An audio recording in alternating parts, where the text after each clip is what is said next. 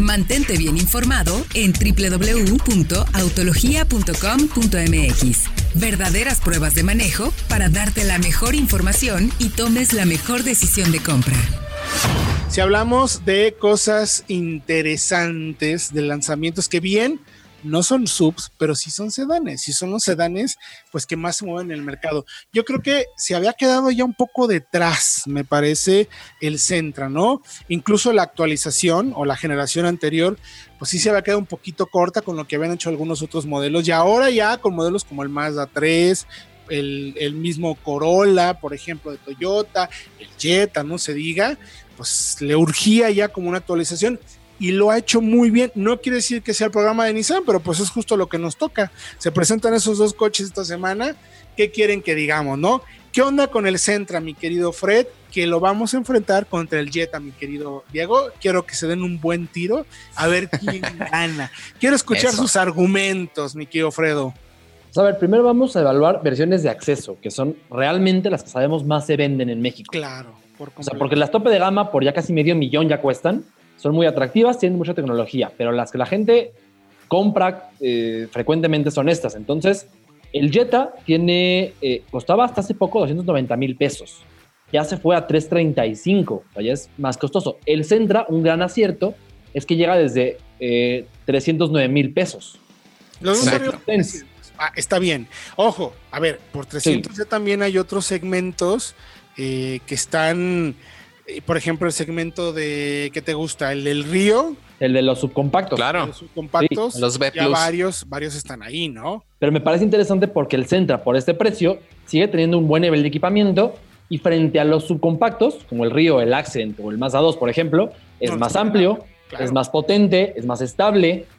Eh, Ya ser un coche más grande te da una mejor sí, pisada.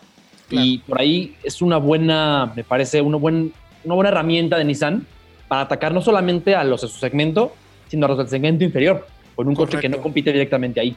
Es como, está justo como en esa, en esa frontera que es bastante favorable. A ver, ahora, por 310 mil pesos en Centra que tengo. A ver, ya tienes asistencias de conducción incluso. No todas, es. pero ya hay asistencias como, por ejemplo, este eh, el uh, monitoreo de carril, luz, la luz dinámica, y ya solamente hasta las más equipadas si te vas con el control adaptativo, con no solo la alerta, sino la asistencia de carril, que la claro. tiene la SR y la Exclusive. Ok, pero de entrada tenemos seis bolsas de aire, frenos ABS, sí, correcto. Eh, SP. Control de estabilidad, temas. exactamente. ¿Y qué tiene nuestro Jetta, mi querido Diego? Bueno, pues. empieza? Eh, tenemos precisamente eh, la plataforma MQB, que sabemos que tiene una muy buena, eh, una muy buena respuesta dinámica en chasis, en dirección y todo eso. Lo hemos comprobado, pero sobre todo también ofrece el motor turbo desde la versión de, de acceso. Eh, 1.4 litros, 150 caballos, 184 libras pie. Gran acierto. Es también un gran acierto y yo creo que justo en este apartado es donde todavía le lleva un poco de ventaja al Centra 2020 con el motor atmosférico de 2 litros.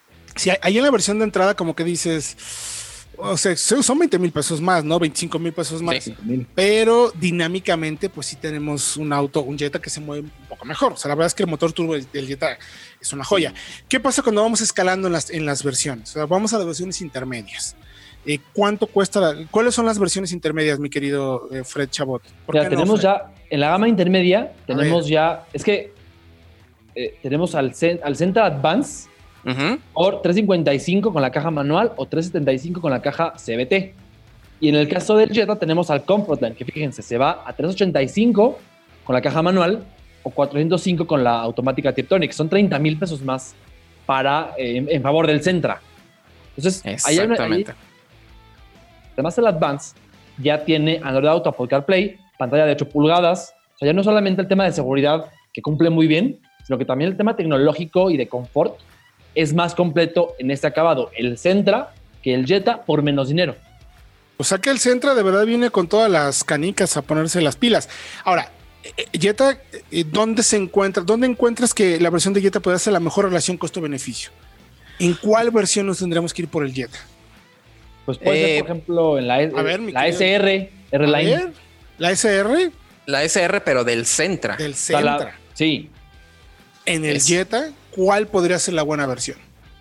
Mm, mm, mm, es que yo creo que ahí está justamente lo complicado. yo creo que la de entrada es la que es la mejor opción para el Jetta, en donde simplemente eh, sacrificas los rines de aluminio, pero tienes todo lo demás, ¿sí?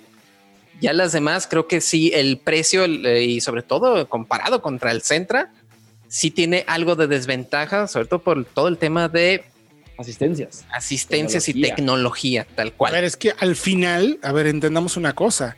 Eh, Centra, eh, como decíamos, estaba en la versión anterior, en la generación anterior, sí estaba lejos de estos modelos. de hecho, hicimos un mega test y quedó al último. Sí, estaba lejos dinámicamente, estaba lejos en calidad de materiales, estaba lejos en tema de motor, estaba lejos en espacio, en manejo, en muchas cosas. Ahora, si la marca quiere que la voltees a ver, tiene que hacer esto.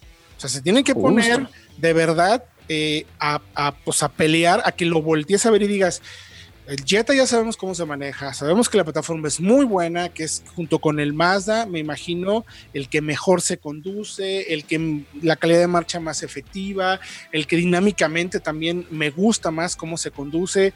La calidad de materiales para mí de Jetta en algunas cosas sí no me deja al 100% satisfecho, honestamente. O sea, lo siento demasiado plasticoso en algunas cosas, pero es un tema más de gusto mío, quizás, porque el, el tema es que cuando luego lo comparas con un Mazda 3 que se va al extremo total, con una calle de materiales extremadamente buena, soberbia, muy buenos ensambles, muy buena percepción y sensación. Entonces ahí es donde empieza, al final el ganador es el público. Claro. El público dice, empieza a ver y dice con qué me quedo. Entiendo muy bien la posición de Nissan, es lógico que haga esto, es totalmente esperado que si quiere que nuevamente el Senta, porque el Senta llegó a ser mucho tiempo uno de los más vendidos y uno de los líderes y la gente lo compraba por lo que ofrecía en términos, más que nada porque estaban ya acostumbrados al coche, ¿no? Creían que era lo que les gustaba. Ahora lo que necesita es que lo volteen a ver ya como una referencia también tecnológica y de calidad de materiales. Entonces, ¿a quién le va a tirar? Pues al Jetta, ¿no? ¿Y dónde coge un poco el Jetta? Pues quizás en este tipo de equipamiento, ¿no? En este precio extra y en el precio, evidentemente. En las versiones tope, ¿qué tenemos en cada una, mi querido Fredo? Es que ya te vas a, por ejemplo, que el Jetta Highline no tiene de nuevo asistencias y la Santa tiene ya todo el kit completísimo. Ya incluso agrega lo que decíamos, el control crucero adaptativo, que es algo de autos mucho más costosos. El Jetta, hasta esta versión, tiene, por ejemplo, una cámara de reversa. Antes no hasta esta versión tiene un monitoreo de cansancio. El centro lo tiene desde las versiones eh, Sense. Entonces ahí, por ahí coge el Jetta. Atrevo a decir que acabados, ahí sí, en todas las versiones, el Jetta está un escaloncito por arriba del Centra, porque aunque los materiales no sean los, los mejores o los más vistosos, mm, la calidad real del Jetta, ajustes, y cómo convive un panel con el otro, y cómo no vibran, sigue siendo ligeramente inferior en el alemán. Eso Volkswagen lo hace muy, muy bien. Ok.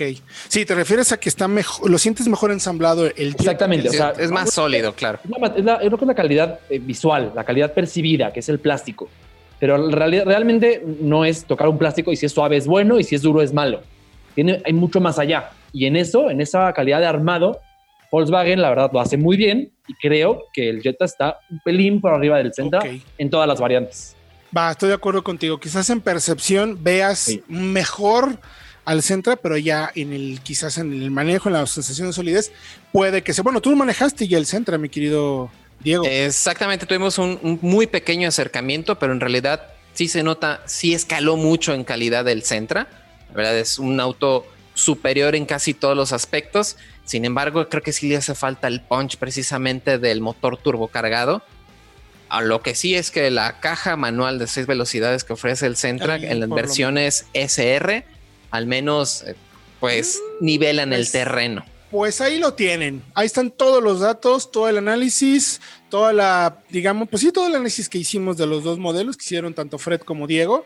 Entonces, la decisión, por fortuna la tienen ustedes. Hay muy buena opción en ambos coches. Ya ustedes decidirán. Por lo pronto les decimos, vayan a www.autologia.com.mx que está toda la información.